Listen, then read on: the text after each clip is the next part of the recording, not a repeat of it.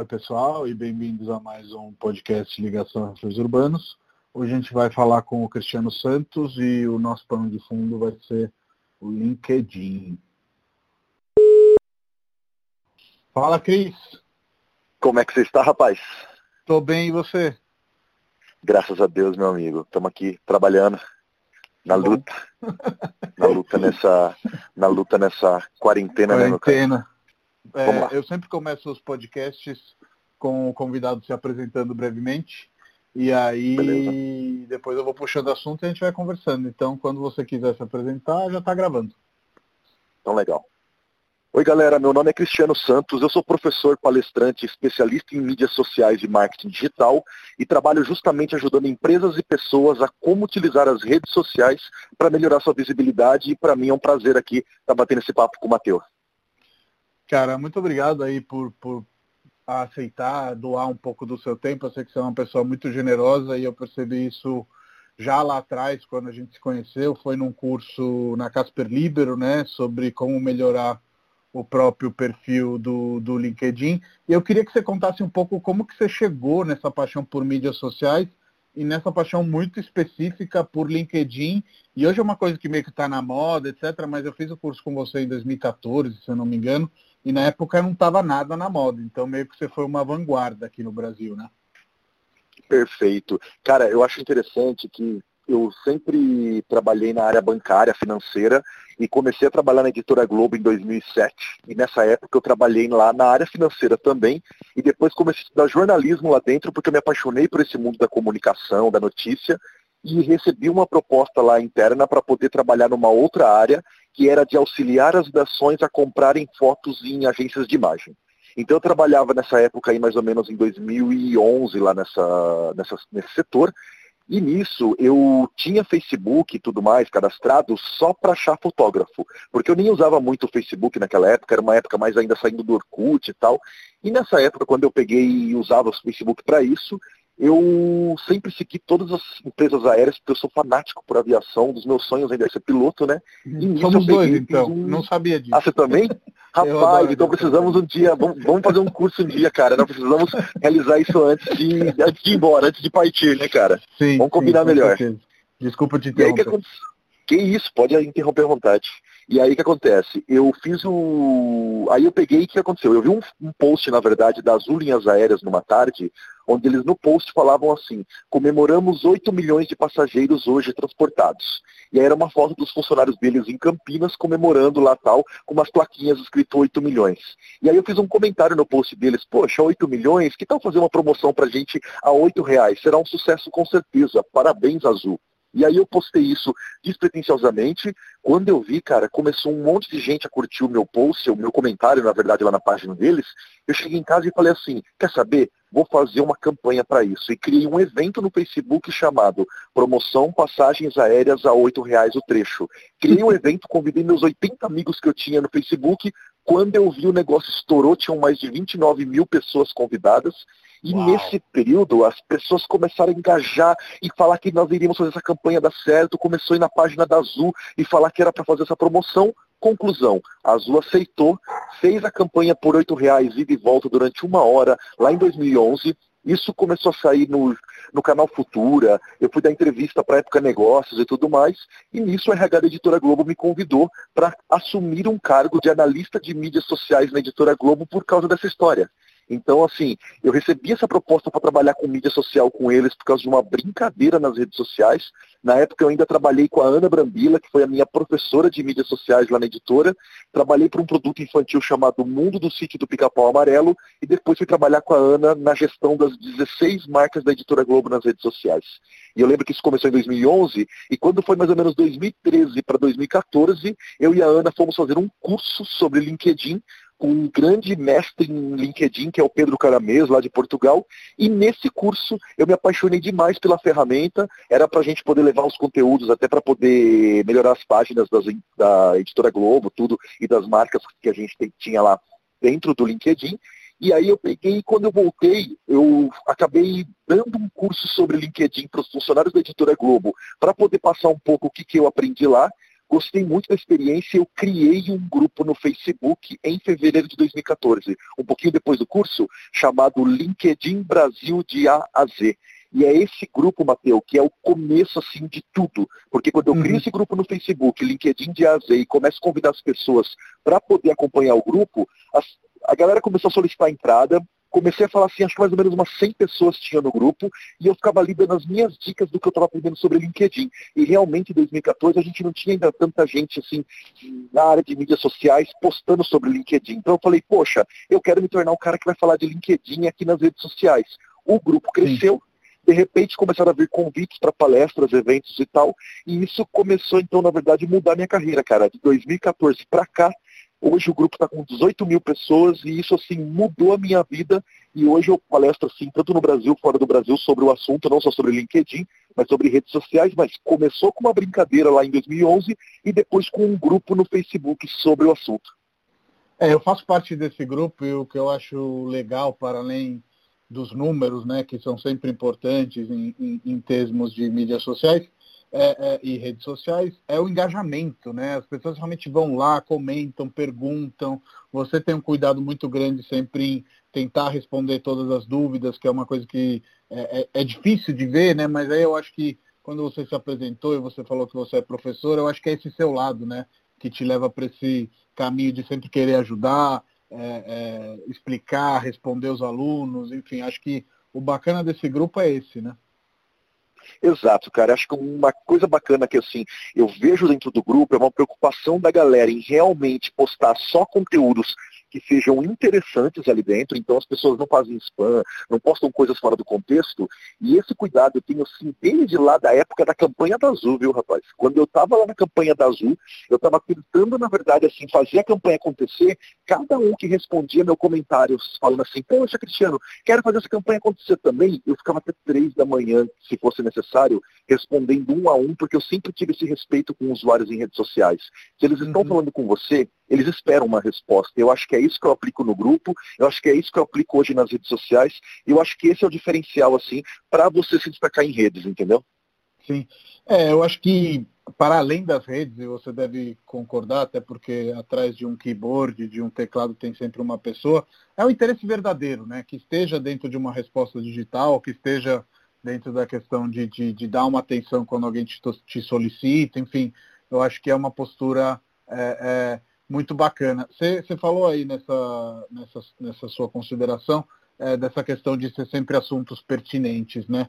E eu venho notando que tem sempre mais uma fiscalização feita pelos próprios usuários no LinkedIn de tipo, ah, isso aí não é pro LinkedIn, vai lá e posta no Instagram, ou não sei o quê. Tipo, como você vê essa interação entre os usuários que, que rola muito hoje em dia no LinkedIn? muito bom. Ó, por exemplo, quando a gente fala, por exemplo, lá dos, das postagens de contexto no grupo, no grupo em particular a gente fez um grupo para ser fãs de LinkedIn falando de LinkedIn. Então está muito uhum. claro, os posts que nós queremos aqui no grupo, de acordo com as regras que estão lá publicadas, tem que ser conteúdos assim. Então, qualquer membro que fuja um pouco disso, a gente acaba moderando para, de repente, as pessoas não falarem assim, esse grupo perdeu o controle. Isso é uma coisa. Agora, quando a gente fala no LinkedIn, a gente tem que tomar muito cuidado com a questão do que a gente chama hoje dos fiscais de timeline.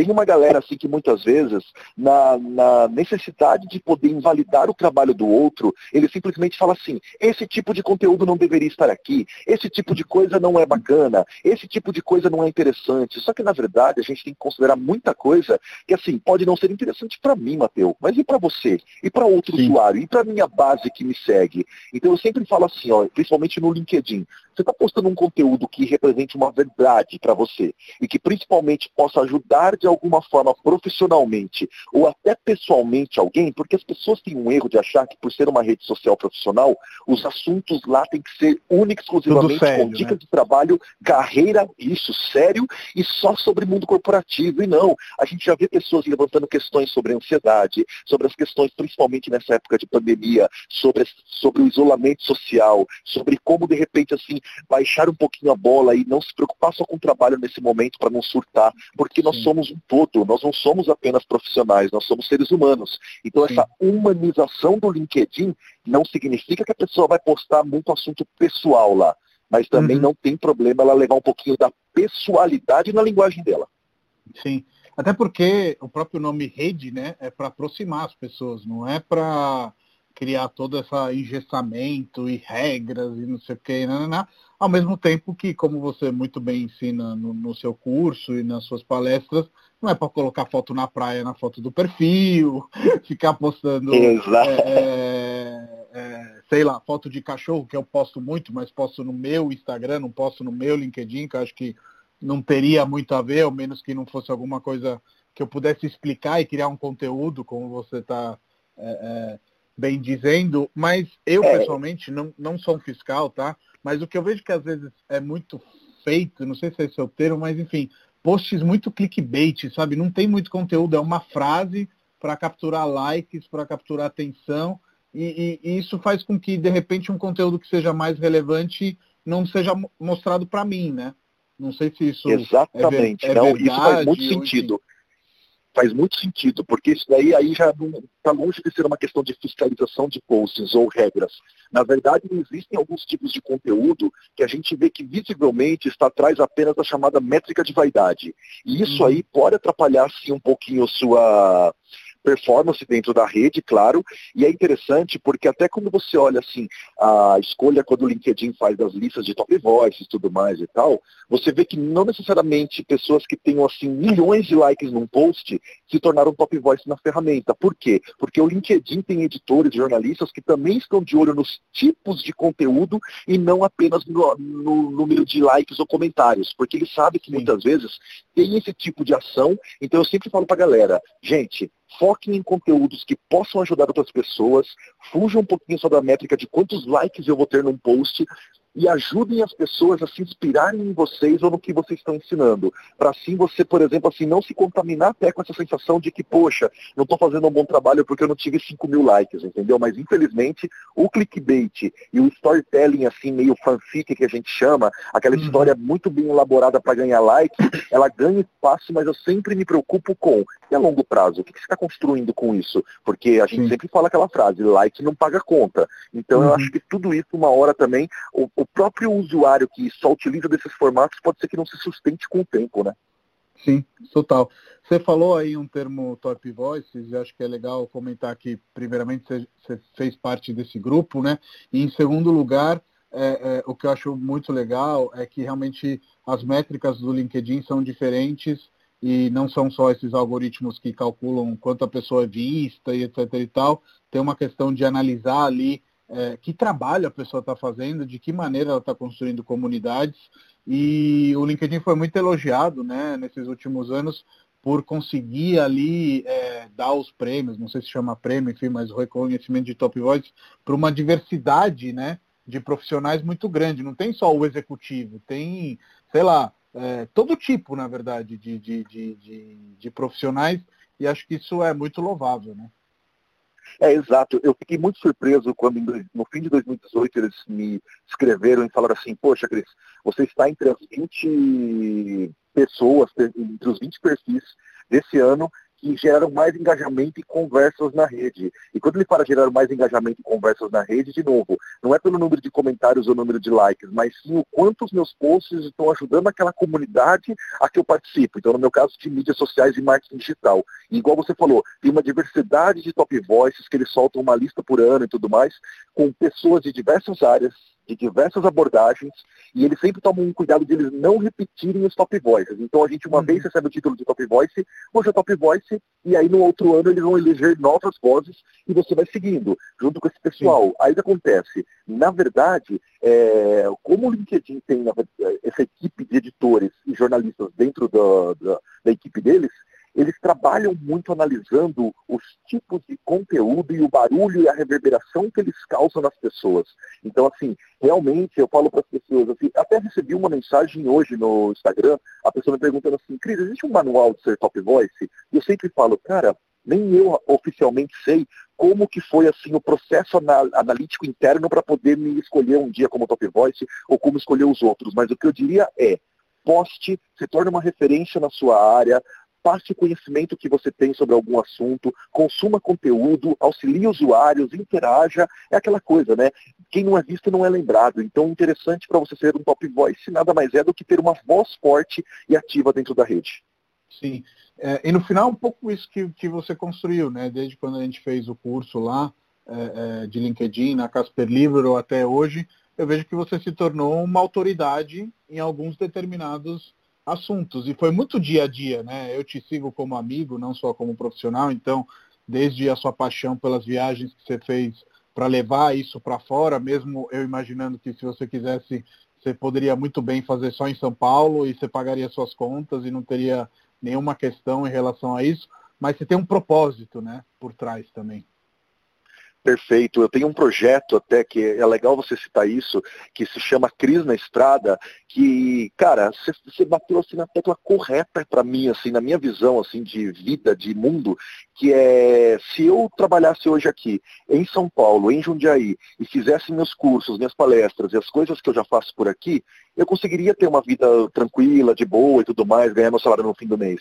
Só que, na verdade, eu sinto assim um negócio, uma vontade de sair e de ir para fora, e se de repente precisar investir nesse primeiro momento, a gente investe, mas eu quero ensinar pessoas do mundo todo o que eu aprendo. E não importa se eu estiver aprendendo um assunto agora, eu quero fazer tal coisa. Se eu, de repente, mudar os assuntos que eu estiver aprendendo, eu quero continuar ensinando, porque esse negócio de ser professor tá na minha alma, sabe, cara? Isso daí vem desde quando eu era criança. Com 14 anos de idade, eu tinha uma escolinha no fundo da casa da minha tia, dentro de um cômodo em construção, onde eu ensinava crianças a ler e escrever. Então eu colocava tábuas e latas assim para formar as mesas, ensinava eles lá com uma lousa, e aí assim, minha mãe, a dona Naira, ela sempre brincava, um dia você vai ter uma escolona, você vai ver, menino. E aí hoje, quando eu vejo isso acontecendo, viajando para lá e para cá, participando de eventos, eu sempre falo, putz, a escolona se tornou realidade. Então, para mim, de verdade, esse projeto, essa coisa de crise na estrada, circulando por aí ensinando pessoas, é realmente algo assim que me traz um grande prazer que vai muito além de dinheiro, status profissional e tal. Para mim, o melhor assim, a melhor é, recepção que eu posso ter, ou a melhor sensação que eu posso ter em relação a tudo isso, é quando um aluno, um, qualquer pessoa escreve uma mensagem para mim e fala, poxa, Cris, o conhecimento que eu adquiri com você num curso ou numa palestra mudou a minha vida, mudou minha carreira, eu consegui virar tal profissional da minha empresa, eu comecei a dar aulas também e tal. Então eu acho que é isso, é esse legado que a gente deixa, né, Matheus?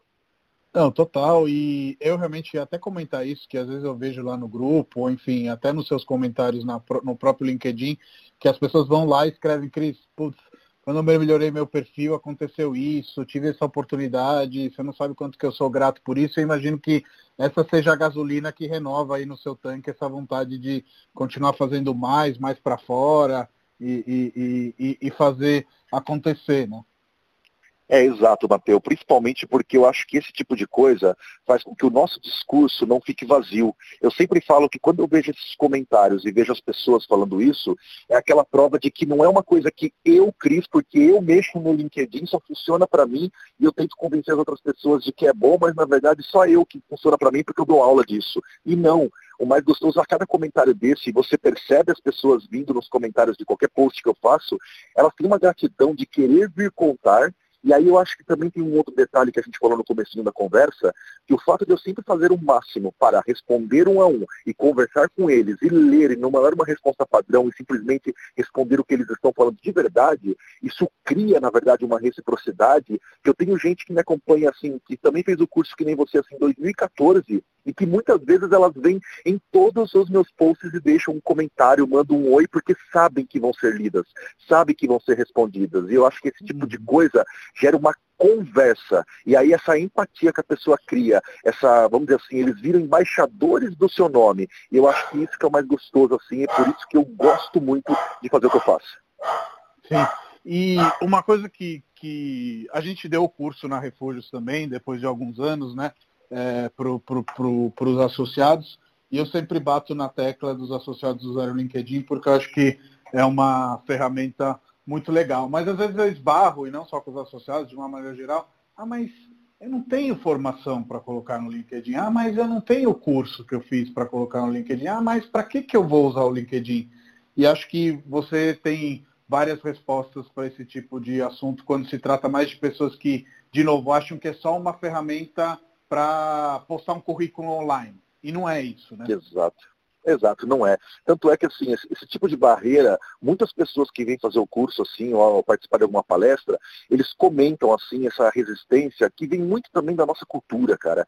A gente tem muito aquela questão de que, poxa, eu uso redes sociais e eu vou acabar me mostrando, e se eu me mostrar, isso é muito complicado, isso daí as pessoas vão jogar olho gordo em cima de mim, então é melhor eu não contar muito o que eu faço. E quando a pessoa, na verdade, também se depara com aquele site para poder colocar suas informações, vem essa síndrome do impostor, digamos assim, ó. Ah, não, mas quem sou eu? Quem sou eu? Pelo amor de Deus, eu não tenho nada para colocar, eu não tenho histórico nenhum, eu não tenho nenhuma informação. E a gente até brinca que durante o, o curso de LinkedIn, 30% é sobre a ferramenta e 70% é quase uma sessão de coach para a pessoa de repente falar assim, ó, não, peraí, eu estudei tal coisa, eu aprendi tal ferramenta, eu utilizo tal sistema, eu sou expert nisso aqui, eu fiz um projeto tal numa empresa que resultou em tais números. E aí quando ela começa a descobrir e buscando isso nela, de repente até o curso de 8 horas se torna, se torna pequeno, porque as pessoas começam a falar assim, caramba, eu até costumo dizer que é um resgate da autoestima profissional, porque as pessoas têm sim o que contar. A própria vida dela já é uma história assim com várias derrotas, vitórias, com, com desafios que ela enfrenta. E no LinkedIn é o momento de você colocar sua informação pensando numa pessoa que nunca viu você. Você tem que escrever para uma pessoa que não conhece a sua história e você pensa assim, o que seria interessante eu colocar no meu LinkedIn que essa pessoa nunca viu e que talvez desperte uma atenção dela no profissional que eu sou. E aí as pessoas até pensam assim, poxa, será que vale a pena? Eu gosto de usar um exemplo clássico meu mesmo, Mateus, em duas situações. Primeiro que quando o LinkedIn liberou a ferramenta de live para poder fazer transmissões ao vivo para mim, eu peguei assim na maior cara de pau, falei assim, putz, queria fazer minha primeira live com a Luiz Helena Trajano. Aí eu peguei e falei assim, poxa, mas não sei se de repente a Luísa vai me responder, né? Tal, imagina, a mulher tá no auge aqui, assim, sabe, da, da, do mercado tal. Você acha mesmo que ela vai, de repente, me dar um retorno para fazer uma live comigo, sendo que ela aparece em canais de TV, no Shark Tank e tal? Aí eu peguei e mandei uma mensagem para ela via LinkedIn e aí, de repente, depois de uns dois dias, veio uma resposta falando assim, oi Cristiano, vamos fazer sim a live, vem aqui no meu escritório e tal. E fui e fiz a live. E aí eu uhum. perguntei ainda para eles. E uma das coisas que os assessores e ela comentaram é que eles primeiro foram dar uma investigada no meu perfil para ver quem era a pessoa que estava convidando. E teve uhum. muita informação lá que eles viram e postagens que eu fazia que falaram assim, poxa, o cara é bem ativo, o cara é bem participativo, olha o histórico dele. Só que imagina se eu não tivesse preenchido. Primeiro que eu não Sim. ia ter essa aproximação e nem teria sido aprovado E nos Estados Unidos, a minha primeira palestra internacional foi nesse processo também. Na verdade, a moça me achou via LinkedIn, me mandou uma mensagem privada. Até achei que era golpe, alguma coisa. Falei, nossa, como assim? Uma palestra para palestrar em Nova York, assim, do nada, né? Pensei assim, né? Acho que é muito brasileiro desconfiado com esses golpes, né? Ah, não, deve ter que pagar alguma coisa para ir lá, né? E de repente, não, cara. Foi tudo Sim. pago, tudo certinho. E ela, eu perguntei, como é que você chegou ao meu perfil? Ela falou assim, eu estava buscando palestrantes no Brasil e quando eu li o seu perfil, o seu resumo você tinha uma simpatia e uma forma de se apresentar que me passou assim, esse cara é convincente. E eu fui ver os seus posts, as respostas que você faz com a galera, e eu falei assim, e ele engaja de verdade com as pessoas. E aí ela decidiu me chamar para ir para lá, cara. Então, assim, é muito aquela questão mesmo de você preencher, contar quem é você sem medo de falar o que você é bom, porque talvez você pode chamar a atenção de alguém que está precisando de alguém bom. Sim, total. E acho que essa sua fala me convence ainda mais daquilo que é, o Charlie Chaplin já falava, que a vida é de quem se atreve, né? Não adianta a gente ficar na, na, na, cadeira e esperar que um dia a gente vai ser convidado é, para fazer uma live com a Luísa Traiano, porque não, não vai acontecer. tipo, Exatamente. É, Exatamente. Você tem que também fazer as coisas acontecer. Uma coisa que eu vejo que o LinkedIn faz muito diferente das outras redes sociais é que é, o próprio papo do Top Voices é uma demonstração disso, é um interesse de interação da plataforma com os usuários. Né? As outras é, plataformas, de maneira geral, estão lá, estão fazendo teste, estão inserindo novas ferramentas, etc. Mas não tem esse interesse muito vivo de interagir a plataforma, que eu digo, com o usuário. E uma das demonstrações que eu vejo disso é o LinkedIn Learning também, né? Como que, que uhum. funciona esse lado da plataforma?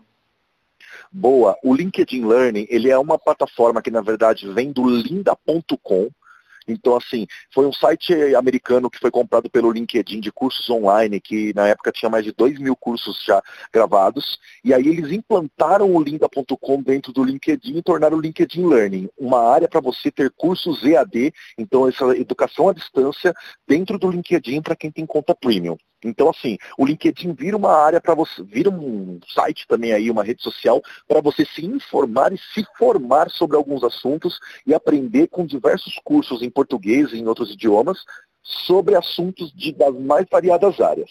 E aí o que acontece? O LinkedIn Learning vem então para poder a pessoa aprender lá dentro, você também tem alguns cursos gratuitos que, principalmente nessa época de quarentena, eles liberaram com assuntos sobre resiliência, sobre como criar seu home office, trabalho remoto, dicas. Eles também ajudaram nisso com alguns cursos gratuitos. E também existe uma ferramenta para empresas, que daí elas entram em contato com o LinkedIn, onde a empresa pode usar o LinkedIn Learning com acesso fechado para dar treinamentos exclusivos para os seus profissionais utilizando a plataforma do próprio LinkedIn, entendeu? Então, na verdade, hoje já tem empresas que contratam o LinkedIn Learning para poder desenvolver algum treinamento que tem que ser acessado apenas pelos seus colaboradores. Então, o LinkedIn Learning ele vem realmente para poder democratizar um pouco essa questão de como eu aprendo através de uma rede social e não só curto, comento, compartilho os posts, né? Sim, sim. Você falou de, de conta premium e uma pergunta bem simples que eu ia te fazer. Para quem é a conta premium? É para todo Boa. mundo? É para um perfil específico? É o que eu falo, assim, quando você entra lá na conta premium, ele aparece para você os tipos de conta e um valor para cada uma, assim, da assinatura. Então eu tenho conta para quem está procurando emprego, eu tenho conta para quem vai fazer vendas, eu tenho conta para executivos, eu, tudo de acordo com a sua atuação. A conta premium, qual é a diferença? Ela vai ter algumas funções, como por exemplo, você pode ver todos os perfis que visualizaram o seu perfil nos últimos 90 dias, você consegue, por exemplo, ter algumas métricas diferenciadas sobre os candidatos de uma vaga que você está querendo se candidatar. A porcentagem deles que já tem um mestrado, bacharel, bacharelado, ou que tem tais habilidades, para você saber até a sua porcentagem de chance de conseguir aquele emprego. Não só isso, você também tem um pacote de mensagens em e-mail, que é aquelas mensagens privadas do LinkedIn, que você pode mandar para pessoas que não são seu contato, porque no LinkedIn tem esse bloqueio. Você só escreve mensagem privada para quem é seu amigo, ou se a pessoa, no caso, já tem conta premium e deixou o perfil dela aberto, que é uma opção da conta premium, deixar o seu perfil aberto para receber mensagem de qualquer usuário, né?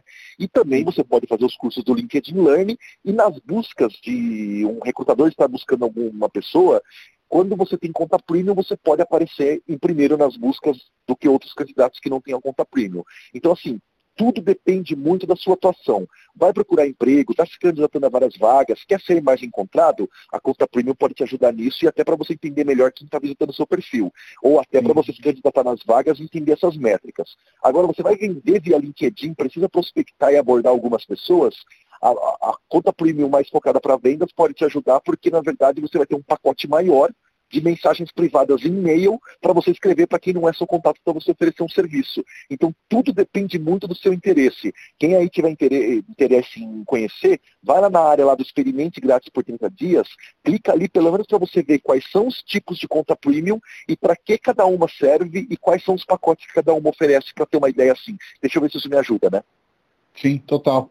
E uma coisa que, que eu acho muito interessante é que o LinkedIn é também uma plataforma de vendas, né? Parte da receita do, do LinkedIn é também de anúncios, mas o LinkedIn tem uma forma muito sutil né, de fazer isso acontecer. Então, é, é uma linha com uma frase em cima do, do, do, do browser, ali embaixo do browser, na verdade, é um bannerzinho do lado. Eu acho isso muito respeitoso com o usuário. Você tem a mesma leitura?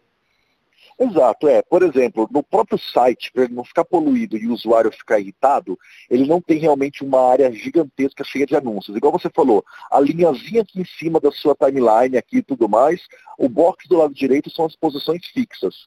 Além disso, se você quiser anunciar além dessas posições, aí você vai ter que trabalhar com a sua página empresarial para fazer anúncios na timeline para as pessoas receberem aquilo como um conteúdo no meio dos, dos posts que ela está recebendo. Para igual você falou, não ficar aquela coisa assim, pop-up na sua cara piscando, aquela coisa meio propaganda cansando o usuário. Então, um post seu com algum conteúdo ou algum link para comprar algum produto seu vai vir no meio da timeline junto com outros posts. E tudo por uma segmentação que você vai criar para falar para que tipo de público entregar. E o LinkedIn tem um outro formato muito interessante, que é as mensagens de e-mail patrocinado, que eles chamam de hum. sponsored emails.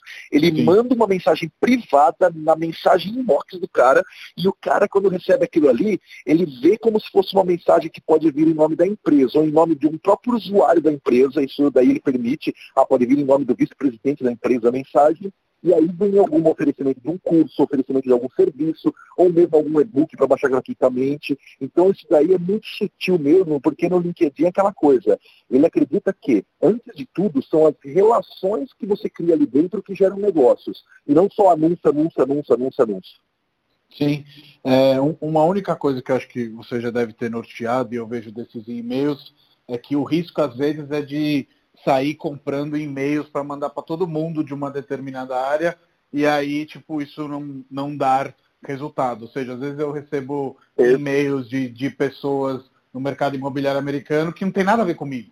Tipo, eu não sou perfeito, cliente dele. Perfeito. É... Perfeito tudo o segredo para qualquer pessoa que vai mexer com anúncios no LinkedIn. A pessoa que vai começar a descobrir esse formato, ela tem que pesquisar muito sobre essa questão de segmentação de anúncios. A Resultados Digitais e a MLabs são duas empresas que têm vários materiais gratuitos no blog deles, e-books, que falam sobre formatos de anúncio, as melhores dicas para você segmentar os seus públicos. Então pesquisem depois, Resultados Digitais, MLabs, que pode ajudar, mas o que é interessante é nessa segmentação você tentar tirar ao máximo o público que na verdade vai só fazer volume, você vai pagar por isso, porque quando você faz anúncio você paga por visualização, por clique e tudo mais.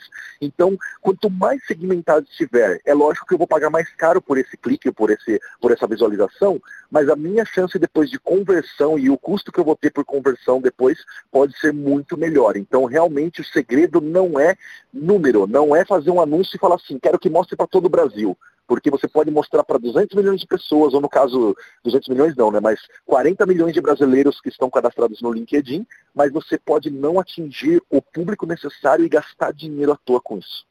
Sim. E uma coisa que é muito bacana, o LinkedIn tem crescido muito no Brasil, inclusive eles têm um escritório incrível, a gente visitou até juntos uma vez que você deu uma palestra lá, o que confirma novamente, já que você não tem nenhum laço de trabalho, digamos assim, com, com o LinkedIn fixo, né? Mas eles gostam Perfeito. de você, te convidam, deixam a porta aberta, etc. É, é, é, realmente uma plataforma que se interessou muito pelo Brasil, né? Como foi essa, essa história de amor? Rapaz, boa. Gostei desse termo, história de amor, muito bom, porque realmente, quando eu comecei lá o grupo LinkedIn de AZ, eu comecei a ter a ideia de fazer encontros de networking para a gente se conhecer pessoalmente. Quando o grupo ainda, como eu te falei, tinha 50, 100 pessoas, era muito uhum. possível para mim falar assim, gente, vamos numa padaria, vamos na Starbucks, e a gente marcava em um grupo na Starbucks e ia se conhecer pessoalmente. E a gente foi se conhecer pessoalmente, foi conversar e tudo mais e tal. Aí beleza. Aí daqui a pouco a gente foi numa hamburgueria e depois a gente foi numa padaria. E nisso eu tinha alguns contatos dentro do LinkedIn por causa de alguns treinamentos que eles faziam lá na Editora Globo, na época que eu era social media de lá. E nisso eu conversei com a moça da área de comunicação do LinkedIn, que na época era Fernanda Brucisian, estava contando do projeto, ela falando assim, nossa, eu adoro o LinkedIn de AZ, eu participo lá também. Aí a gente comentou se de repente um desses encontros não poderia ser no escritório do LinkedIn. E aí ela pegou e falou assim, vou conversar lá dentro, acho que vai ser legal, porque são fãs de LinkedIn e para nós é muito bacana trazer esse pessoal para perto da gente. E, cara, em 2015 eu fiz o primeiro encontro do LinkedIn Brasil de AZ no escritório. Era um encontro que começava às seis e meia da tarde até às oito, era uma hora e meia. A gente chegava no escritório, comia um coffee break de recepção, assim, fazendo network, assistia uma palestra do LinkedIn e ia embora, fazer uma visita pelo prédio e ir embora. Isso uhum. lá em 2015. Cara, já foram mais de nove ou dez encontros lá dentro nesses últimos anos, e agora são os encontros são de quatro horas, com duas palestras, com sorteio de brindes e prêmios, sessão de perguntas e respostas, sessão de fotos oficiais com uma fotógrafa do próprio LinkedIn, que vai lá e tira, do, quer dizer, que é a fotógrafa oficial que tira as fotos dos funcionários do LinkedIn, tira fotos profissionais da galera pro perfil e a visita. Então, agora virou um grande evento que vem gente do Brasil inteiro poder participar e cada vez mais o LinkedIn dá uma força muito grande para gente. Então, esse namoro, ele vem aí desde 2015, quando eles veem a, a seriedade do grupo LinkedIn de AZ e casa com o que você falou agora há pouco, que o LinkedIn tem essa proximidade com o usuário. Eu já trabalhei muito assim com executivos de outras redes sociais e tudo mais, sempre tive muito acesso e conversando com eles, mas de ter essa proximidade, de abrir as portas para a gente fazer um evento lá dentro e tudo mais, eu tenho muito hoje próximo com o LinkedIn. Inclusive a gente já fez reuniões lá, onde eles chamaram eu e algumas outras pessoas para ir falar para eles, para falar para eles o que, que, a gente sente que poderia melhorar na ferramenta. Aí de tempos em tempos eu solto um post falando assim, o que vocês acham que poderia melhorar na plataforma? Mando para eles, eles mandam para o time de engenharia que manda questionamentos para nós. E assim, um exemplo mais clássico de que eles são apaixonados pelo Brasil é que ontem exatamente o LinkedIn lançou no Brasil o LinkedIn Stories. Uhum. que só está funcionando nesse momento no Brasil para teste antes de lançar no mundo inteiro. Então, realmente, assim, a galera está pirando aqui no Brasil, porque o brasileiro adora rede social, e eu Sim. fiz um post ontem sobre o assunto, deu um belo engajamento, assim, a galera avisando que estava lançando tal, a galera com muita dúvida, e hoje eu fiz um novo post e falei, pessoal, Vamos lá, 24 horas já do, da, da, ferramenta no ar. Do que, que vocês estão sentindo falta? Quais foram suas primeiras impressões?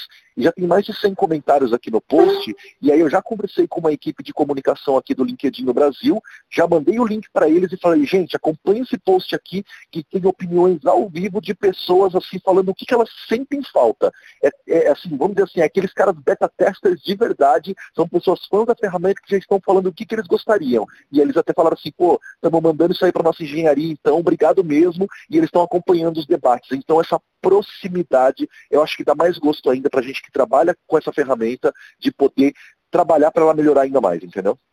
Total.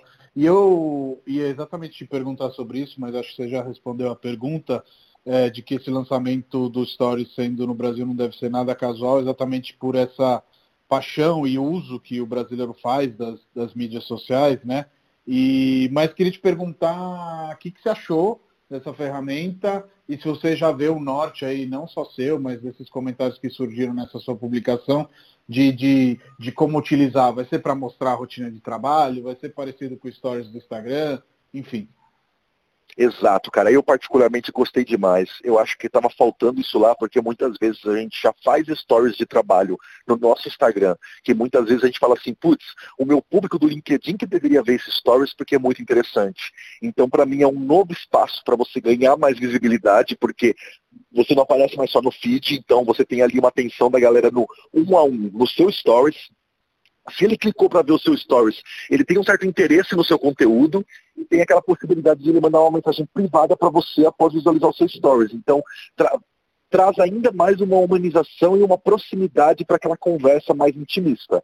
Eu gostei, de verdade as pessoas já estão começando a utilizar para contar bastidores do dia a dia, para trazer um projeto bacana que eles estão realizando, mini aulas com videozinhos de 20 segundos cada. Tem pessoas que estão utilizando para de repente contar como está sendo essa rotina do home office durante a quarentena. Então, para mim, é realmente assim uma leitura que a gente tem do próprio Instagram de ser um stories, mas as pessoas vão focar muito ali no conteúdo profissional, enquanto no stories do Instagram você ainda vê bastante coisa do quesito pessoal, como você falou. Quero fazer uma foto do meu cachorro aqui em casa, você vai fazer a foto do seu cachorro no seu stories pessoal. Agora, suponhamos hum. que você, de repente, na sua empresa, aí na Refúgios Urbanos, vocês têm um dia pet. E aí os funcionários levam seus pets e você precisa fazer um registro e falar assim, olha só os nossos funcionários trabalhando aqui com seus cachorros. Dá até uma animação, né? E você fazer um post desse no LinkedIn já não é estranho, porque Sim. é um contexto.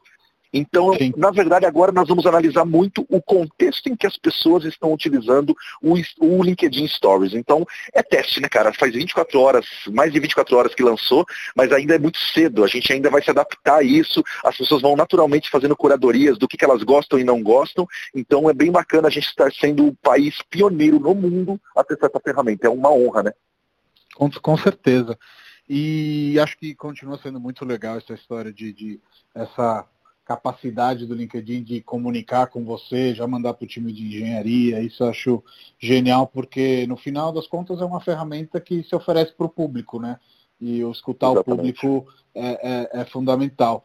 Para quem hoje abre a plataforma pela primeira vez, Cris, que conselho você daria? Assim, é claro que tem a possibilidade de fazer seus cursos e num, num, num aprofundamento maior, mas de maneira geral, um leigo que hoje chega no LinkedIn e precisa montar o perfil, o que, que você acha que são as guidelines? assim? Boa. Olha, primeira coisa, pesquisa pelo SlideShare do LinkedIn Brasil. SlideShare do LinkedIn Brasil são os apresentações que o LinkedIn tem de PowerPoint tal que eles fazem para o mercado e que eles disponibilizam gratuitamente dentro dessa conta do LinkedIn Brasil no SlideShare. E lá tem um material chamado Como Criar um Perfil Campeão. Eu acho esse guideline muito bacana porque você já tem lá uma coisa meio passo a passo para quem não tem nenhuma familiaridade com a ferramenta, ir lá e começar a entender como é que faz. Isso já ajuda. Segundo, muitas vezes é você já começar a pesquisar alguns perfis de usuários que você tem interesse ou que você admira, para você de repente abrir os perfis deles do lado, numa outra aba, vai dando uma olhada e se inspirando para escrever o seu. Porque, lógico, cada um tem a sua história, mas o legal é que você tem uma ideia de como mais ou menos se preenche cada campo. E, claro, ele é um pouco intuitivo no seguinte sentido. Você vai começando a preencher as coisas, são campos como nome, seu título abaixo do nome, que é como se fosse um slogan sobre você com as palavras-chave do que você domina. Tem uma parte chamada sobre, que é o resumo, onde você tem dois mil caracteres para você preencher sobre você, e geralmente se preenche isso em primeira pessoa. E por que em primeira pessoa? Para funcionar como uma carta de apresentação mesmo.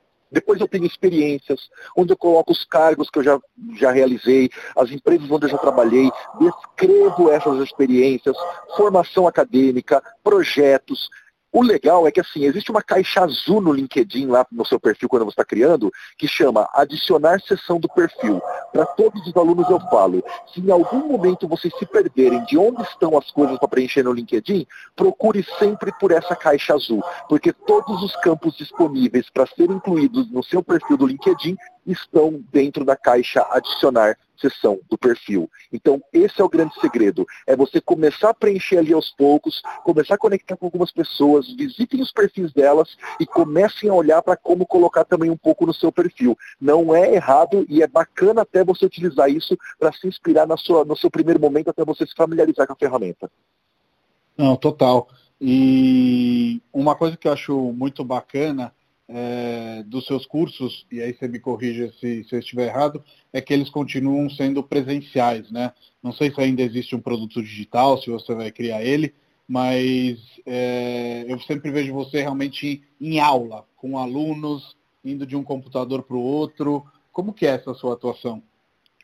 Show. Os meus cursos que eu realizo desde 2014 na modalidade, presencial, é, eles são realmente formatos de workshop, onde eu estou ali com a tela aberta no telão e cada usuário está com o seu computador e a gente faz realmente uma aula consultoria, porque cada aluno ali na sala a gente vai falando de um por um, eu vou nos computadores desses alunos, a gente faz exercícios em voz alta para que uma ideia que um aluno teve inspire outro e eles vão se ajudando.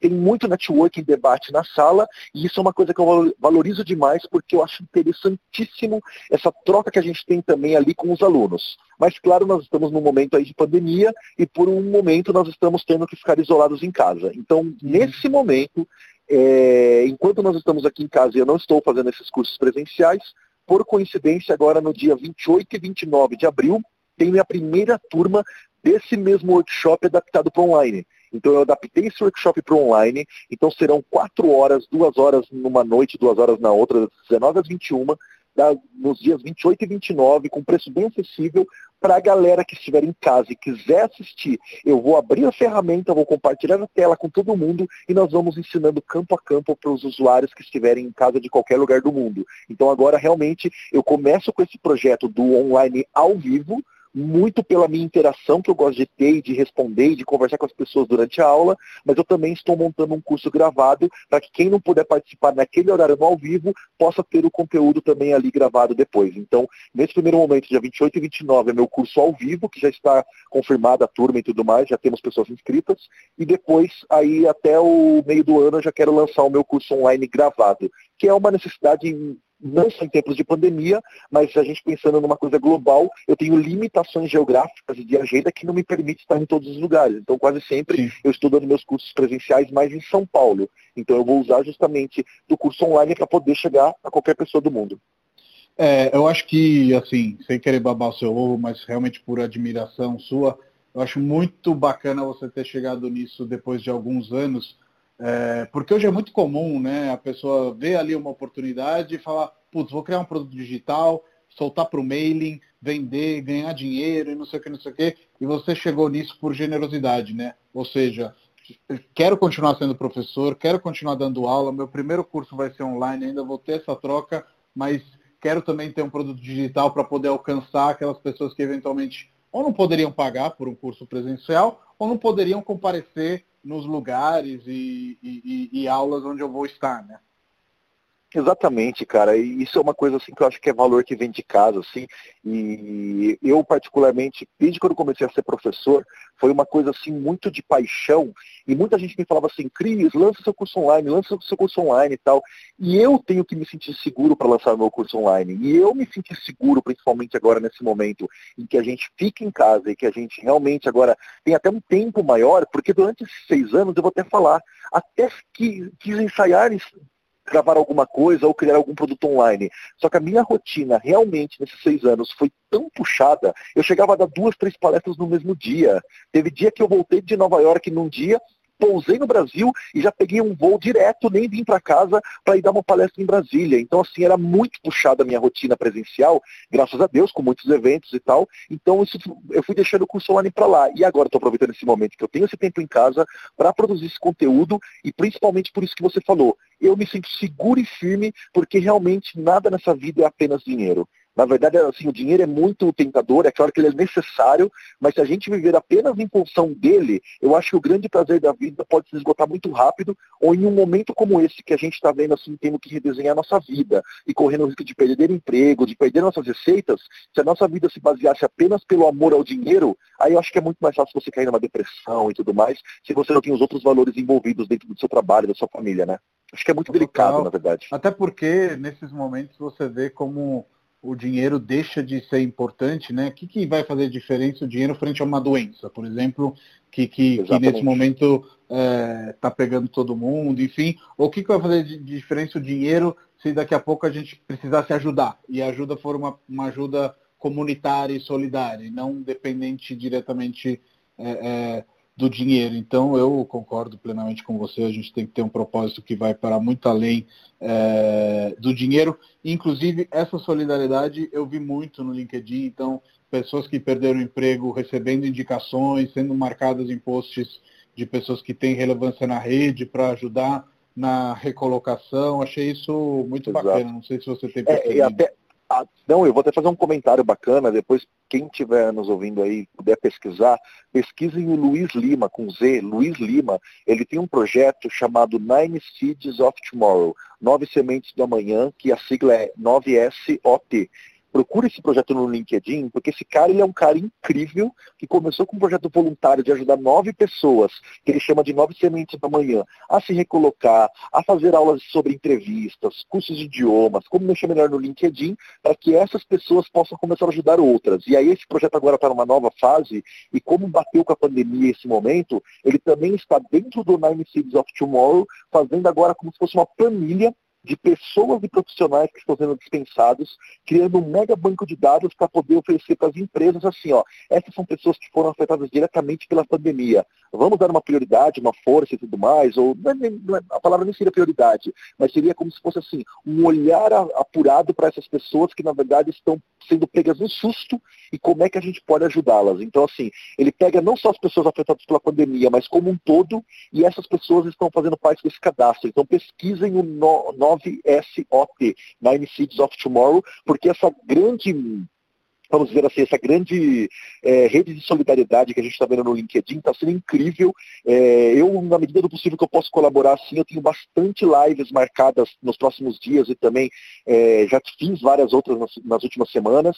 Amanhã, inclusive, assim, no caso amanhã, que é no dia 16 de abril, que, né, que vocês estão nos ouvindo talvez em outros dias, mas na quinta-feira, 16 de abril, por exemplo, eu vou ter duas lives no mesmo dia. Então, assim, cada um está podendo ajudar com seu conhecimento de alguma forma para poder entregar conteúdo e até um pouco de esperança nessas pessoas que estão, na verdade, um pouco assustadas, porque, como você mesmo disse, é muito novo para a nossa geração. Então, realmente, a rede social LinkedIn tem sido um lugar de solidariedade, de, de auxílio para as pessoas, de repente, não se sentirem tão desamparadas. Né? Total. E uma coisa que me inspira muito na sua história, você falou isso de leve, queria esmiuçar um pouco mais, é que realmente você investiu na sua carreira. Ou seja, inicialmente ela não te dava dinheiro, e acho que isso pode ser é, inspirador para quem está ouvindo e eventualmente até está nessa transição de trabalho, ter perdido emprego, tendo que mudar de emprego, porque qualquer carreira que a gente escolha, no início vai ser muito mais aprendizado e um pouquinho de dinheiro, e ao longo do tempo a gente vai trocar a nossa experiência por ganhos maiores.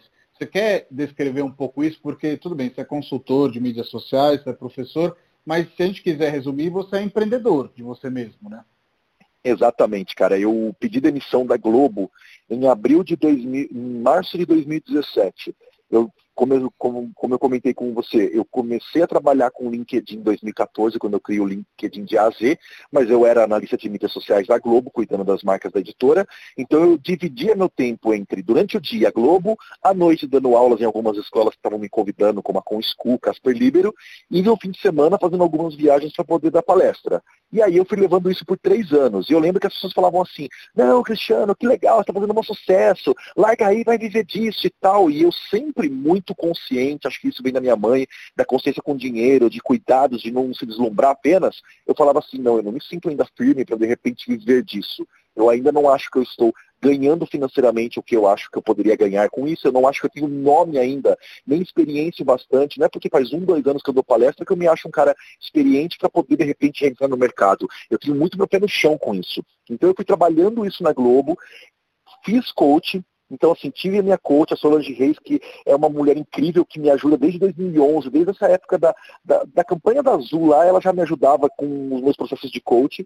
Aí fiz uma nova sessão em 2016, e em 2016 apareceu muito essa necessidade de cuidar da minha carreira como empreendedor, mas eu ainda não me sentia firme para sair da Globo. E foi um ano de trabalho para depois, em fevereiro de 2017, eu pedir demissão fazer aviso prévio em março de 2017 sair para o mundo e começar o Cris na estrada.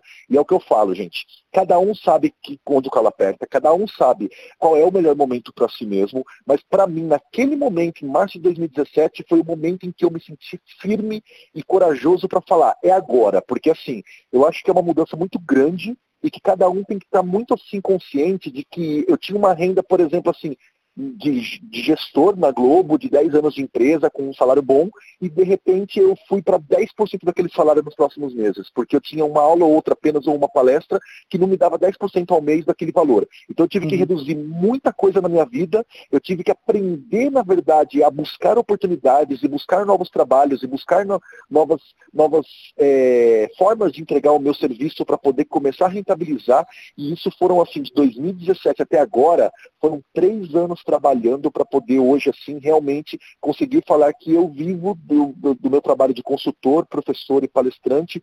Graças a Deus, assim, pude ministrar treinamentos em grandes empresas no Brasil, essas oportunidades internacionais, e foi tudo de, uma, de um momento em que bateu aquela coisinha assim, eu falei, vai ser esse momento. E eu nunca esqueço uma frase da Marta Gabriel. A Marta Gabriel, grande professora de marketing digital, PhD, ela falou uma vez para mim num encontro com ela lá em 2014, quando eu conheci ela num evento da Editora Globo, eu falei que eu estava me sentindo assim feliz com essas palestras e que um dia eu queria ser que nem ela, assim, palestrar em tudo quanto é evento e tal. Ela falou assim: investe nesse tempo agora com que você puder aprender a ser palestrante, que um dia naturalmente você verá que vai vir uma situação que vai te forçar a viver disso.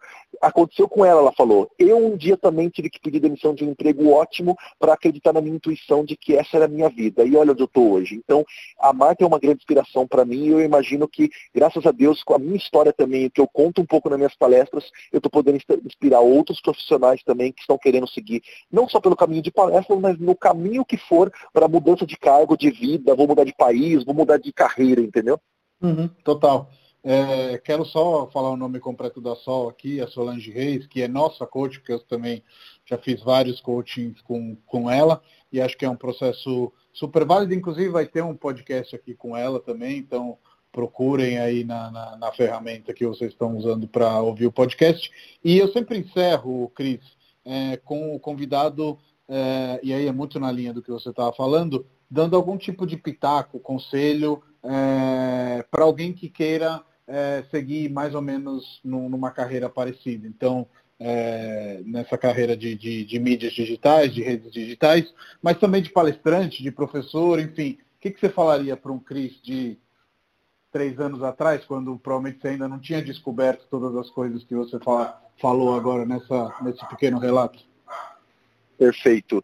Rapaz, eu acho que assim, para qualquer pessoa que esteja pensando em seguir esse caminho, poxa, eu quero trabalhar na área digital, eu quero trabalhar como professor da área digital, ou então assim, quero ser um palestrante do assunto que eu falo, eu sempre comento, usem as redes sociais para poder expandir o seu nome. Façam marketing pessoal nas mídias sociais. Tornem-se referência naquilo que vocês falam. Não importa se os seus primeiros posts tiverem uma, duas ou três curtidas apenas. Não tem receita de bolo. Tem que ir trabalhando, tendo consistência, persistência, frequência, para que as pessoas aos poucos vão possam entender sobre o que você fala, sobre o que você comenta, começarem a acompanhar o seu conteúdo e aí o mais legal, quando elas começam a indicar você para outras pessoas. Então começou a fazer uma palestra pequena numa sala de 10 pessoas, numa escola X no seu bairro, faz um post sobre isso, contando da luta que você teve para poder fazer aquele material, do que, que você ensinou para aquelas pessoas. Comece a se mostrar para as pessoas entenderem também o seu passo a passo. Uma coisa que eu faço muito é, são os registros dos meus bastidores. E muita gente me chama para fazer novas palestras ou me contrata para fazer serviços em empresas porque viram meus posts e entenderam. Poxa, o cara faz isso. Se eu não usasse as redes sociais para isso, onde elas iriam me encontrar? Onde elas iriam conhecer o meu trabalho. Então, usem ao seu favor essa ferramenta para poder mostrar quem são vocês. E eu tenho uma frase que eu falo muito e que vários alunos replicam isso nas redes sociais. Eu fico muito honrado, porque às vezes a gente até fala assim, nossa, é tão gostoso quando a gente vê assim uma pessoa colocando as nossas frases com o nosso nomezinho embaixo, que é uma coisa que a gente Sim. faz tanto de outras pessoas, né? E aí eu sempre falo uma frase, vai trabalhando devagar, do seu jeito, da forma que você acredita, que uma hora o resultado vem. Então é isso que eu sempre gosto de deixar de mensagem, porque cada um, do seu jeito, da sua forma que você acha que é bacana para você, dentro das suas limitações, dentro do seu processo, uma hora o resultado vem dentro daquilo que você está buscando, seja ele como for. Então, de verdade, é só não ir na pressa. Vai trabalhando devagar, do seu jeito, da forma que você acredita que uma hora o resultado vem. Eu tenho certeza disso e acho que um dos seus segredos, para além do profissionalismo, também esse pique, essa energia, esse sorriso no rosto. Lembro muito bem de quando você postou a foto do crachá da Globo, é, falando que naquele dia você penduraria ele.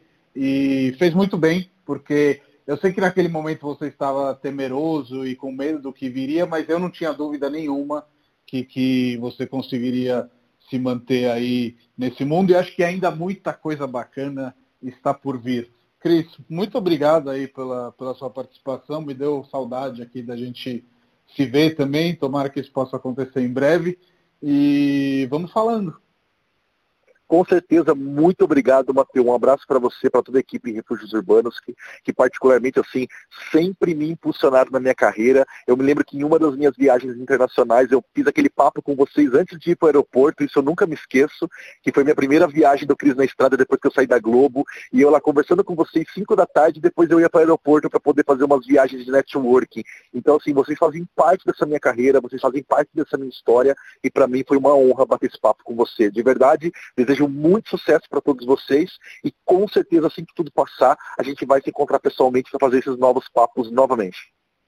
Fechado, Cris. Grande abraço e bom descanso aí para você. Valeu, um abração para todos. Tchau, tchau.